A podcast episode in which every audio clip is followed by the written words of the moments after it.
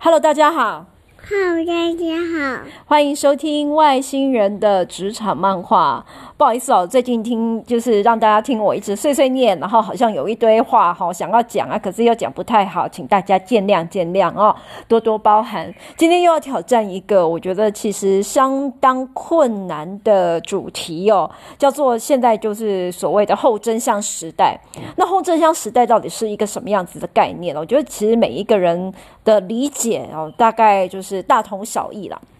不过呢，在这个资讯爆炸，每一个人都可以成为媒体的这一个时代，每个人的自己的观察哦，都带着不一样的立场。所以我们在说，常常我们在说中庸啊，中庸啊，我其实最中庸啊，我立场最中立。其实我觉得说自己中立哦，最公正的这个人，其实他最不公正，因为他就是。其实很简单呐、我们常常在看，就是一些呃政论节目啦，或者是听到一个一些人在说话啦，都会说啊，我是功德嘛，我是功德进嘛，功德嗯嘛，然后呃，我我是秉公处理这样子的一个角度，常常哦，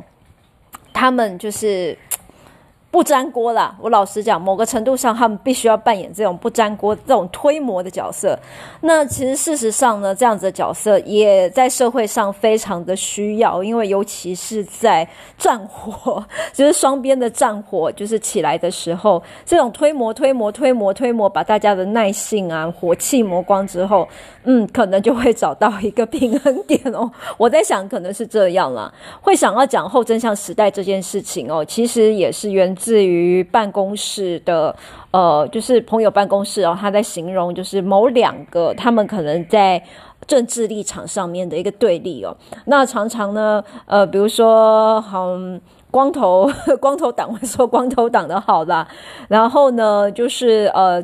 呃，就是呃这边就是传统党会说自己传统党的好啦，大家知道我说什么，就不要编我哦。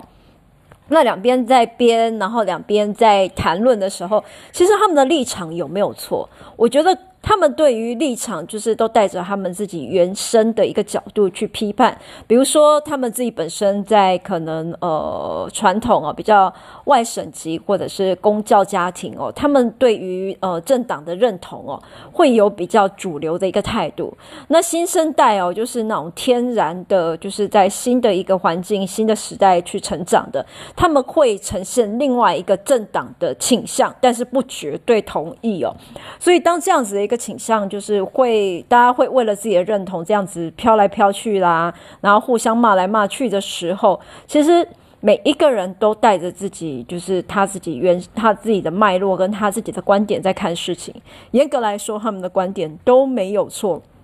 他们的意见其实也都能够列作为参考哦。但是，就是到底哪一边是真，哪一边是假？我觉得这个其实就是我们在旁人哦，或者是我们现在在就是做呃媒体上啊，或者是资讯上判断的时候一个误区哦。为什么呢？因为我们常常就是会，比如说我们要去呃去找假新闻啊，除非那个新闻是假到不能够再假，假用照片啊，然后就是呃冒用什么样子的状况啊，捏造事实等等这样子一个状况，这个是非常假哦。但是就一般的立场、观点跟言论这个东西哦，其实它本身哦，其实都各自 各自带有自己的眼镜哦。那你说要绝对的公正客观，就像。我之前在说的哦，那个对于女性的平等哦，就是这个这个是另外一个跳脱的一个例子啦。我觉得，可是我觉得这可以作作为参考。当我们在讲性别平等、女性平等、女性的主权的时候，到底什么样才是平等？你讲女权的时候，那。是不是就是男生就会被霸凌、被压迫的这，就是被压迫呢？你一直在强调女权，那男权呢？我可不可以强调男权？可以啊，但是因为相对的弱势这边，他们在有话语权的时候，或者是说绝大多数是受到呃压迫的时候比较多，他们受到的一些状况，或者甚至只是本于天生哦气质上的不同，那感受度。以及能够表达程度的不同，所以女权在这个部分，他们有找到一个方式去表达。那我们难道就可以说男权不重要吗？或者是这世界上没有男权吗？那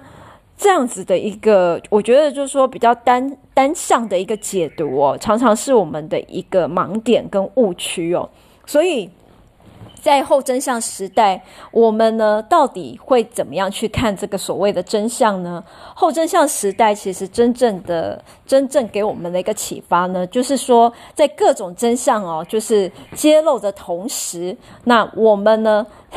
潮水退了才知道谁没有穿裤子哦，或者是说，当我们过了那个时候再去事过境迁、事后诸葛再去看这些事情的时候，我们才会理解到每一件事情它的状态，然后呃它的角度，我们是透过什么样的观点来做陈述哦。所以到底有没有所谓的真相？我会说。呃，我们的真相都都每个人都有各自的真相，只是那个真相是在于你想要相信什么，而每个人的相信哦，就是自己哦，在某个层面上他的生活经验，然后他的个人主观的意识选择他相信的事情去投射，比如说吧。我们每次在呃遇到一些事情要做一些选择的时候，很简单的，哎，你觉得我要呃我我是不是要交这个男朋友？是交这个比较好，还是这个比较好？可是我跟你讲哦，这个他就长得帅啊，又有钱啊，可是他就是不体贴啊。这个长得丑啊，然后可是他很体贴，然后每天都怎样怎样怎样怎样。当你有这样子的陈述的时候。你在后面加的可是，然后其实都会往往暗示了你自己有一个倾向跟选择。那你到底相信什么？那你到底希望哦，就是透过任何一个公正的第三方给你什么样的答案？其实答案在你的心中。那你。已经有你自己想要投射的那个答案哦，你只是在就是找人背书哦。我觉得在这个状况之下哦，这是我们寻常我们在做事的时候犹豫不决的时候，会想要去拉票，然后想要去寻求自己内心的支持。那当然就是说，当绝大多数都支持比较你比较不倾向的那边的时候，说直白一点吧，大多时候你还是会。倾向选择你本来就已经想选择的那一方，不知道说到这边，各位的心里，呃，是怎么样去思考这件事情哦？那真正的状况到底如何？透过一个人的阐述加上观点之后，真相往往哦会会有不一样的面貌。所以我说，就是在这个时代里面，我们接收到的资讯呢。呃，我们其实也很容易被自己的相信给蒙蔽，很难去打破成见，除非这个这个呃新的概念哦，能够透过一个族群，然后一定的操作，然后不停的被打破，那这样子的时代才有可能就是获得创新。所以你说现在在媒体上面哦，有很多的故事，包含像现在乌俄战争里面。乌克兰有自己的故事，俄国有自己的观点。那俄国觉得自己是在伸张正义，然后就是争取他们自己的民族意识哦。但是乌克兰他们也有自己的情感。那姑且不要去论谁对谁错，我想在原生或者是在他们的框架、他们的国族主义的教育里面，都极有可能哦。呃，早就已经给他们一定的就是。不，你说是催眠也好啦，或者是说已经建构了一定的那种逻辑概念也好，所以他们就比较倾向不思考而去相信一些事情。比如说，像之前在看一本书哦，呃，他在讲述。讲述的就是一个摩门教徒啊，从小到大就是都在家中自学，他一路自学，呃，就是受到父母的在摩门教的严格教义的那种滋养下长大，然后都没有跟外界做任何的接触，一路到十九岁。那因为到十九岁的时候，他的兄长哦，其实也反叛离家了，然后去到外面的世界，然后去考外面的大学。那这个这个十九岁的这个孩子也。就跟随了兄长的角度去考考了大学，他进去了整个社会之后，发现这个世界跟他理解的完全不一样。那当然，他有走出自己成功的路啦。可是，在这样子的一个，我觉得这本书的一个一个设定的一个呃状况是，就真的是完全是一个电影里面的阴森林，有没有？他们觉得自己就是。单独的、独立的一个星球、一个世界的森林以外呢，什么都没有，就是森林。但是森林出去其实是现代的世界。那你们活在一个这么封闭、这么这么自我、这么古代的世界，到底是好还是不好？那你们看到的世界是真还是假？外面的世界到底存不存在？那这些东西真相交织之下，谁会知道？除了那个真的逃出阴森林的人知道之外，其他的人他们所认知的真相一样是这样，而且他们也相信，绝对相信阴森林哦，就是这世界就是一个阴森林。好啦，那其实我常常在跟小孩在呃讨论的时候，也有做一些辩论哦。我最喜欢就是去挑战他们的，其实就是说，当我们在理解一件事情的时候，是不是要去思考呃很多背后的是呃可能原因或者是一个角度哦？那其实我觉得这个妈妈应该蛮烦的，因为看着韩剧哦，然后韩剧韩剧就是哇那个剧情里面很狗血的这个人呢。呃，这个坏蛋杀了人，所以呢，他就应该要被抓起来惩罚，然后大卸八块。所以他被杀死呢，也只是刚刚好而已，因为他实在很坏，他杀了人。好，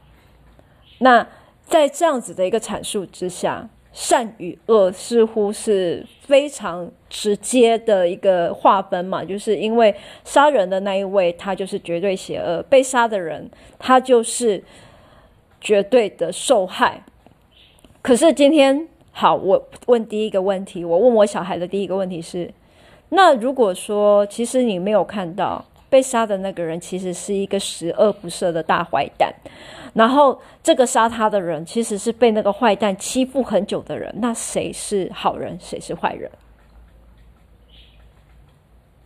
好，那这个时候小朋友就是呃呃呃，他是好人呐、啊，他受到欺负了。那我后面就会接下第二个问题，OK？那可是好人杀了人，他也犯了罪，他也做了错事，那他是不是也应该要接受到惩罚？那接受惩罚的这个人，他到底是好人还是坏人？你可以从很多角度讲，他为这世间出了一个祸害。可是呢，从另外一个角度上来讲，他也做了人类世界的道德规范下最不可饶恕的伤，就是伤及其他人生命的这件事情。他到底是好人还是坏人？如果我们都要用善与恶这个绝对的二元论去批判的话，这一个故事或者是说这个讨论要怎么样继续下去呢？好。第二个问题，一样场景是，呃，就是一个人，然后杀死了另外一个人，然后大家都是都是就是都是在现场，呃，这个人杀了人了，他是个坏蛋，然后这个人被杀了，他好可怜哦。那坏蛋呢？我们大家都看到了坏蛋，坏蛋上了手铐走进去，那他也离开现场了。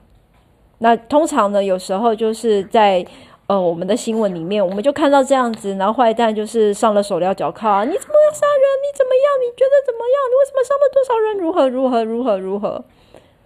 那这个在这个时候，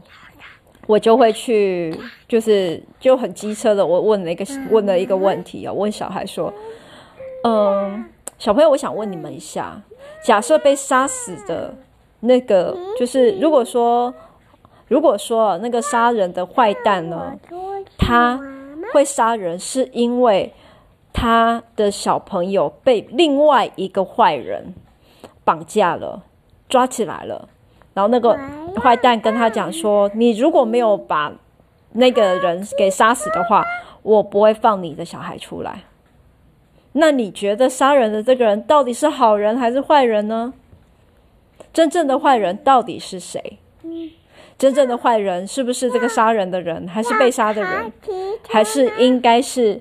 在背后指使的那个人？可是你看啊，被指使的那个人，或许他就不会被发现呢。那真正杀人拿着刀子的这个人，他就是会被警察抓起来。为了保护他的小孩，甚至不能把就是叫他去杀人的那个那个坏蛋给讲出名字，不然他的小孩可能会因此也受到伤害。那这个人到底是好人还是坏人？好，这个问题哦，我大概会把小孩的脑袋给烧掉，因为他们就是常就是也叽叽喳喳，然后讨论就说啊，坏人，可是我们为什么不能抓起来？如果知道他很坏，可是他为了要保护他，我们有很多的那种挣扎，当然有很多的 drama 的成分在里面哦。可是我其实说这些呃背景跟推论的主要目的就是。呃，当我们在看表面的真相的时候，我们其实很难推及到就是背后的事实，背后事实的脉络，其实才真的主宰到就是它整个呃事实真相呈现的一个结果。如果我们纯粹以结果论的话，当然结果我们都知道善恶或者是是非，或甚至是黑白是非常分明的。这个我想在。呃，如果各位还记得几年前哦，就是那个有名的台剧《我们与恶的距离》哦，那里面呢，那个受害者家人李大芝，他在里面的那个身份变化了，那呃，就是身为一个杀人犯的妹妹，然后她在社会上求生存，但是又遇到受害者的。家家长哦，然后在这样的就是一个复杂的一个关系里面，它呈现的对比跟各种的矛盾哦，就是其实会给我们很多的醒思。可是这些醒思，就是到底我们是在就是嗯某个程度上，我们是在执行我们的善，还是我们的就是真的惩惩凶除恶哦？这段我们往往哦很难去做一个量化。那在尤其在现在，就是说，我觉得在那一篇那个呃剧里面，也有另外一个主轴，就是说它呈现的是我们对于死刑的执行，然后对于呃我们是不是要严厉的惩罚这样子的一个呃就是怎样的一个犯罪者哦？那到底我们应该用什么样子的刑罚，或是用怎么样的心态去看他？这其实牵扯到很多的脉络。记得我在过去呃二零一六年间吧，那个时候曾经为就是股东啊他们找人，然后找到一个找到一个呃之前是研读集体就是心理学的一个高手，那他的工作。其实经历相当的精彩哦，他曾经在新加坡的监监狱哦当监狱的心理的一个辅导师，那辅佐他们这些更生人的一些就是更生的一些政策跟设施啦。当然，就是因为我本身不在新加坡，所以我对于他们更生的那个系统设定到底是怎么样，我不置可否，也无法评论哦。但是后来事后在呃几个。几个就是研读之下，我才知道说，诶，其实他们在，因为新加坡是那一种大政府的一个一个国家啦，那所以就是说他们在刑罚上面非常的重视。那我们都传统上我们的认知哦，都知道就是新加坡是一个刑罚非常重而且非常严厉的地方，所以犯了一些错误，他们往往有所谓的鞭刑，然后他们的死刑也是那种相当可怕的绞刑哦。那这些呃受刑受刑人哦，一旦犯的就是呃新加坡里面比较高度呃比较高度警戒的一些，比如说是强制杀人啊，或者是毒品等等的一些犯罪的时候，这些都是几乎是绝对死刑。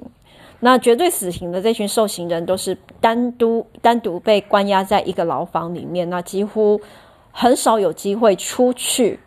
出去就是透透气，有离开牢房去透气。那久而久之，据说也都有所谓的心理问题哦。那整个心理辅导的机制，然后还有他们是不是有去重视到，呃，跟他们，因为他们在传统上或许吧，是认知这些死刑犯他们没有更生的可能，所以他们根本就不给他任何喘息的空间。可是。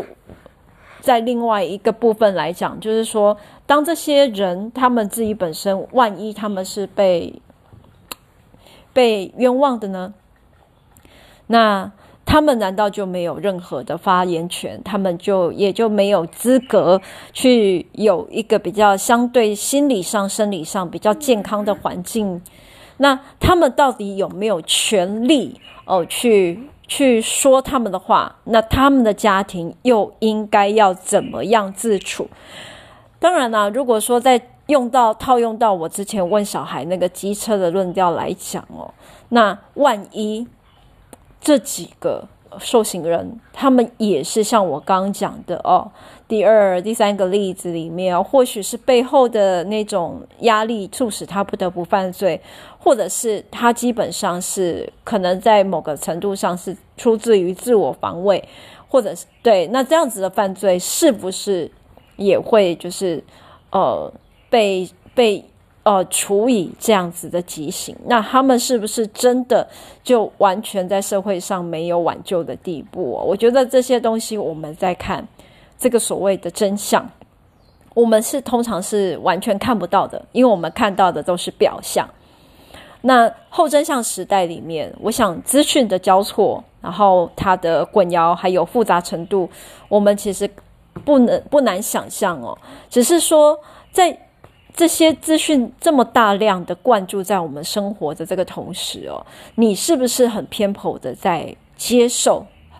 被动的在去就是吸收这些资讯给你的观念跟立场？你有没有曾经去思考过？就是这是究竟是你呃本能性的一个投射，没有去思考过，然后你只是单纯的相信，所以你就相信了。可是你没有去思考过背后的可能，这也是为什么我一直在谈论，就是教育里面，如果说我们在传统的框架里面，我们都选择背诵，我们都寻求绝对的答案、单一的标准答案，透过这样子的一个学习概念跟这样子的态度，我们是永远不能够，就是没办法跳脱现在的框架的，因为我们每一个人的现在。都是由过去的很多的，呃，很多的成长经验，然后很多的事情给堆叠而成。可是要打破这个框架的不是别人，而是自己。那这个自己必须要靠很多的自我学习、自我成长，而且就是必须要就是透过很多不一样的观察跟体验，才有机会去接受或理解不一样框架。那。给予他们，赋予他们相信，然后他们相信的真相，其实不见得就是你认为的真相哦。这这是我认为在后真相时代的我们必须要具备的一个态度了。因为我其实几次在跟身边的人呃做一些讨论的时候，我都知道，或者是说我都会去反省哦。我其实本身也常常犯这样子毛病，因为我自己是这个样子的，所以你就应该要是这个样子，因为我就是这样长大的，所以。理所当然就是这样啊，那当然我有时候会想的，就是如果你可能会嫌我想的很复杂啊，就这样就这样，为什么你还要去讲那样那样？可是当你在跟你意见不合的时候，就是一些人相处的时候，当然话不投机半句多，有时候会惹到惹怒自己的时候，我就会开始用不一样的观感，或者是用不一样的思维去理解对方这句话。他背后代表的含义，或者是说这个人他平常哦，他生长环境里面在应付冲突的时候，他是怎么样去操作，那当你理解这个人的时候，诶，你就知道为什么他会这样。那他的观念或者是他的呃意见，有可能怎么样被影响，或者是说，好，没关系，既然他无法被影响，那至少我理解了，我也就舒坦了，不必跟他意气相争，因为我们没办法，就是道不同不相为谋，在这个时候就只好这样子用啦。好喽。嗯，不晓得各位对于这个后真相时代哦，有什么样子的呃反馈？那当然啦，也是希望这样的反馈能够给就是亲爱的朋友们一些些呢，在或许啦，就是在这个年纪里面，见山是山，见水是水，或者是在见山不是山，见水不是水的时候，静下心来。那多一点不一样的角度来思考哦，同样一件事有可能的不一样的面貌。今天就说到这边喽，谢谢大家。谢谢大家。